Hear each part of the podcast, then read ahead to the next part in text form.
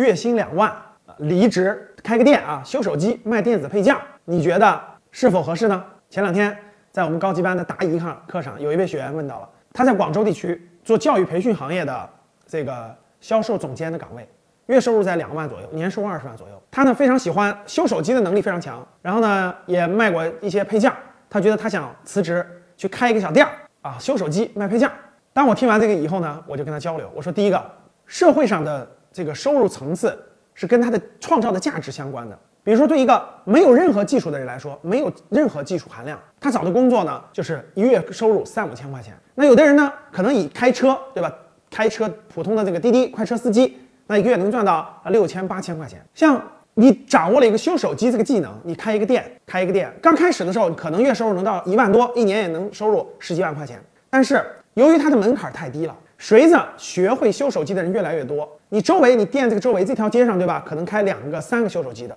竞争会越来越激烈。当它达到一定的平衡，就哎呦，别人都懒得开了，因为这条街上已经有三个修手机的，平均一个一个店里头，这个年收入就在十万块钱，十万多一点，就不会再开了。它是个社会平均收益，说明什么呢？这个技术含量就决定了它的价值，竞争的激烈程度决定了它的收入高低，也决定了在社会价值分配当中的这个价值层次。像这位学员，他月收入在两万左右，在教育培训行业，其实呢，应该深入挖掘他所从事的这个行业啊，它的价值为什么是年薪年薪二十万左右的，还能不能再衍生他这个工作的这个背后的资源，是否能够获得更多的资源，或者能提高他的某些专业能力，向更大的价值发展，这样他的年收入可能向三十万、五十万更高去提高。所以面对这种情况，我的建议是啊，不太建议他去盲目开一个店，应该挖掘更。有价值的方向去延伸，当然了，也会有些特殊情况，比如有的人，哎，可能年龄啊、照顾家庭呀等等因素堆在一起，